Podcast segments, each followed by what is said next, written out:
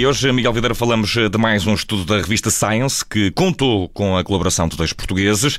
Trata-se de um estudo com mais de 10, 10 anos de investigação, muitos anos, sobre uma década, na verdade, sobre áreas marinhas protegidas. O guia sintetiza toda a informação científica necessária para que possamos compreender, também planear, avaliar e, importantemente, monitorizar a proteção do oceano através, Miguel, destas zonas protegidas. E para nos falar sobre esta investigação, junta-se agora a nós Emanuel Gonçalves, é um dos eh, cientistas portugueses que eh, fez parte desta investigação e a quem agradeço a disponibilidade para estar connosco aqui na Rádio Observador. Muito boa tarde.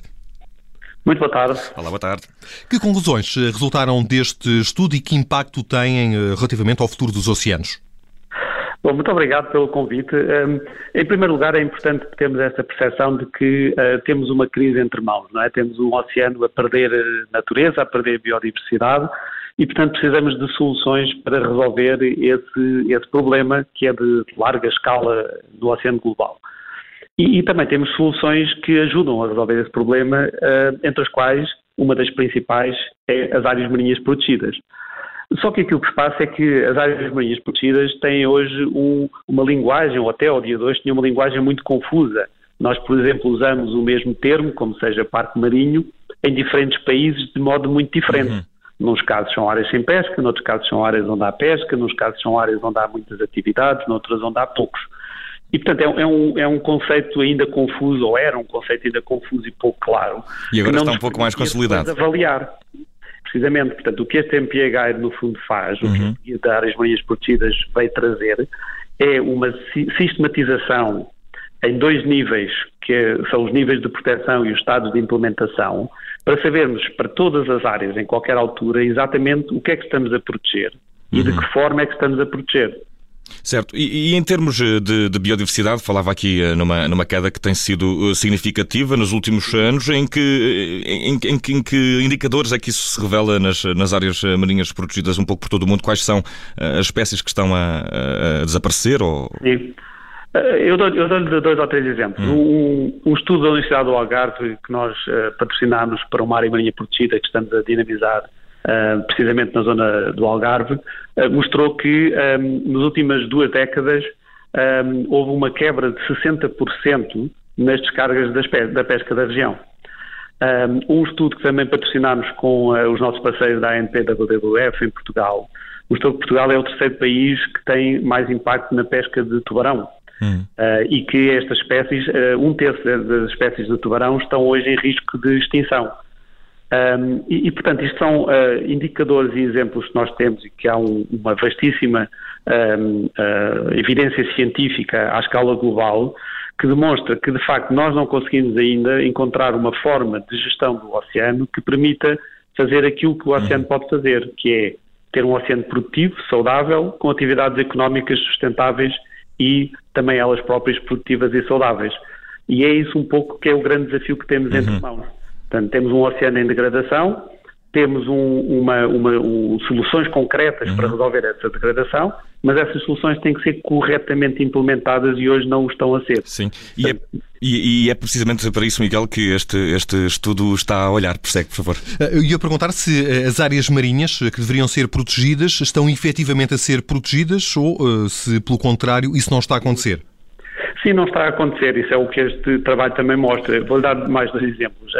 Na Europa, mais de 90% das áreas protegidas permitem uma das formas mais destrutivas para os ambientes marinhos, que é o arrasto de fundo. Hum. Ora, isto quer dizer que não foi ainda possível conciliar a conservação da natureza com os usos neste uhum. caso. Portanto, estamos a usar estas ferramentas de forma, eh, digamos assim, eh, não correta. Estamos a passar uma mensagem errada à sociedade que acha que estamos a proteger estes, estes, estes bens, este bem público, quando de facto não o estamos a fazer por falta dos níveis de proteção elevada, não é? Uhum. Porque nós sabemos na ciência que só as áreas totalmente protegidas ou com muito poucas atividades extrativas é que produzem os benefícios económicos, os benefícios sociais, os benefícios ambientais que esperamos, hum. mas também porque muitas dessas áreas ficam-se pelo estado de designação de um decreto-lei, ficam no que nós hum. chamamos no papel, hum. não são implementadas. É exatamente isso que não é? É preciso dar é. passos significativos. É, é, exatamente isso que sobre um pouco sobre isso que, que lhe queria perguntar, Emanuel. É, o que é uma área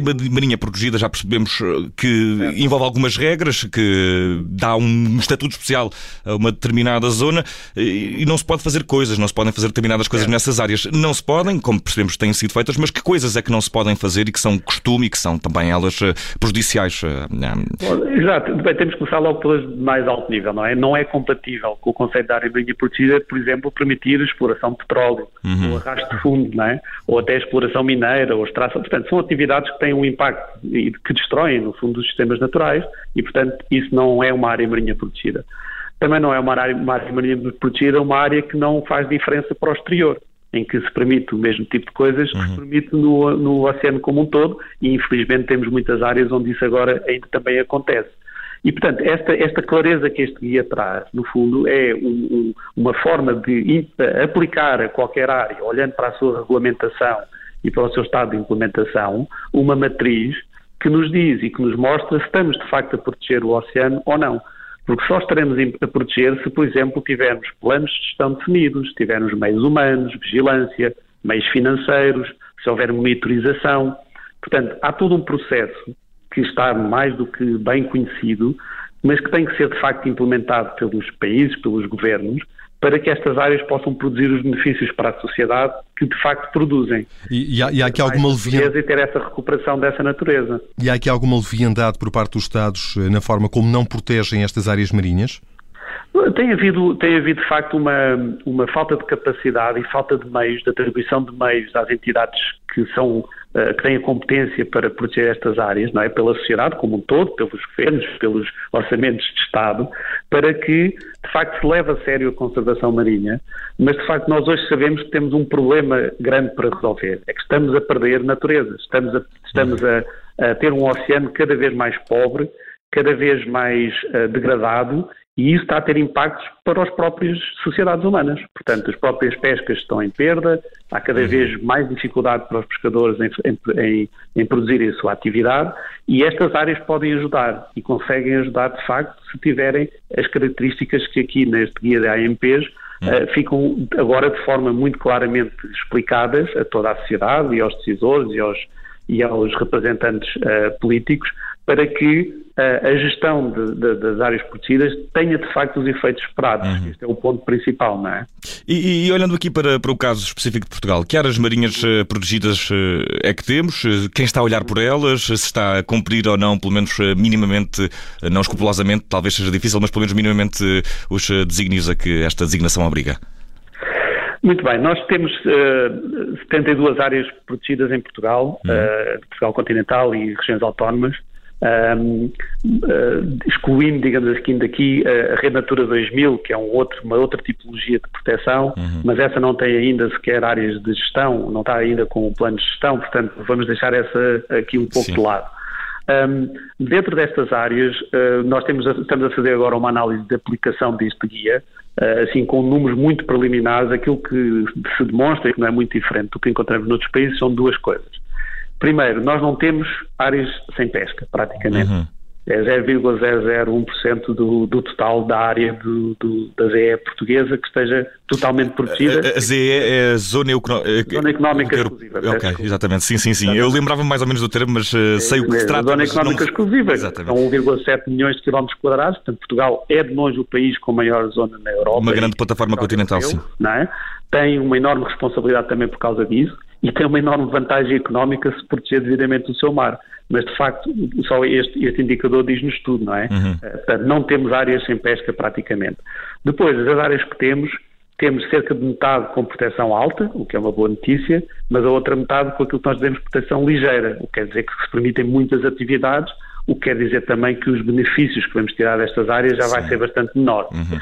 E depois temos ainda um outro problema que esse é talvez uh, que digamos que acresce estes dois, é quando olhamos para o nível de implementação, vemos que a esmagadora maioria destas áreas está ainda na fase de designada, ou seja, quer dizer que foi escrita uma lei para criar estas áreas, mas não foram implementadas, portanto não tem os tais meios, uhum. os tais planos de gestão, os tais recursos humanos, recursos financeiros, a tal monitorização, que permite, de facto, estar no terreno, no fundo, a, a tomar conta delas, a garantir que elas produzem os seus resultados. Portanto, há aqui trabalho a fazer, não é? Uhum. Por diferentes países, Portugal não é, não é exceção nesta matéria. E é também no âmbito europeu, é, estas coisas são sempre muito coordenadas, não é? No âmbito europeu, mas, mas é assim, nós temos de facto aqui uh, uma oportunidade única de liderar uma agenda, uhum. que é uhum. uma agenda muito importante. A Fundação Oceano Azul, por exemplo, tem trabalhado com os, as, as, os governos regionais, quer na Madeira, quer nos Açores, por exemplo, no, no caso do, da, da, Madeira nas Ilhas Selvagens, no uhum. caso dos Açores temos um programa uh, que, o Governo se comprometeu a proteger uh, quase 30% do seu mar, 15% em, em áreas totalmente protegidas. Aqui no continente também fizemos um processo de definição do mar e marinha protegida no Algarve, uhum. com as comunidades locais que submetemos ao Governo e onde procuramos já dotar estes processos precisamente de uma proteção elevada, é? por exemplo, uhum. no caso dos Açores, estas áreas são de proteção total e das selvagens igual, mas também de uh, um nível de implementação imediatamente operacional, uhum. Portanto, com os meios, com os recursos, com os processos. Para que os benefícios eh, sejam efetivas, exatamente. Para que os benefícios Portanto, sejam reais. Estas tais, estas tais 72 áreas que nós temos, que já é um, um número importante, digamos assim, uh, temos que as pôr a funcionar e temos agora o compromisso, que Portugal também aderiu, de proteger 30% do oceano até 2030, mas este 30%, este 30 de proteção tem de facto de ser efetiva hum. e tem que ser uma proteção que, que, que, que produza os benefícios. Uh, só, só, uma nota muito importante: nós temos esta ideia errada muitas vezes de que a proteção é feita à custa e contra a própria pesca. Uhum. E não, nada podia ser mais longe da verdade. Sim, porque em última análise um oceano destruído acaba com a pesca, não é? Isso por um lado. E por outro lado, essas áreas protegidas ao estarem totalmente protegidas ou fortemente protegidas, vão ser os nossos bancos de capital natural. Uhum. Portanto, elas vão produzir o peixe, que depois, obviamente, não fica dentro dessas áreas, porque não há fronteiras no oceano, e vai repovoar as próprias zonas de pesca, portanto, uhum. aumentando a sustentabilidade dessa própria pesca. Portanto, é um benefício. A longo prazo, médio prazo? Médio prazo, muitas vezes, muitas dessas áreas têm, têm efeitos uh, quase imediatos nas zonas uhum. costeiras, ao fim de 3 anos, 5 anos, Claro que aqui o que é preciso garantir é que haja medidas de compensação, medidas de apoio, no caso de haver perdas económicas, porque essas perdas vão ser largamente compensadas uh, a médio prazo pelo, pelos benefícios que estas áreas trazem. E, portanto, há aqui uma, uma mudança de paradigma que é preciso compreender, que é uh, uh, ter, para resolver, de facto, este problema da crise de biodiversidade, mas também da crise do próprio setor pesqueiro, não é? nomeadamente nestas pequena pesca costeira, que é o que caracteriza Portugal, uhum. estas áreas marinhas protegidas podem ser instrumentos fundamentais para, precisamente, ajudar nas duas frentes, a ter mais natureza, mas também a ter mais atividade económica, mais turismo sustentável, mais mergulho e mais pesca fora das áreas protegidas, porque isso está demonstrado que, de facto, eh, é, é algo que estes instrumentos eh, providenciam se, forem bem implementados e devidamente hum um, geridos. E esperemos eh, que assim seja. Emanuel eh, Gonçalves, eh, académico, também está à frente de um estudo da revista Science que contou com a colaboração de dois portugueses. Emanuel Gonçalves é um deles. Trata-se de um estudo de mais de 10 anos de investigação sobre áreas marinhas protegidas, um conceito com o qual ficámos um pouco mais familiarizados agora na rubrica de ciência do Observador. Está de regresso na segunda-feira. Emanuel, muito obrigado.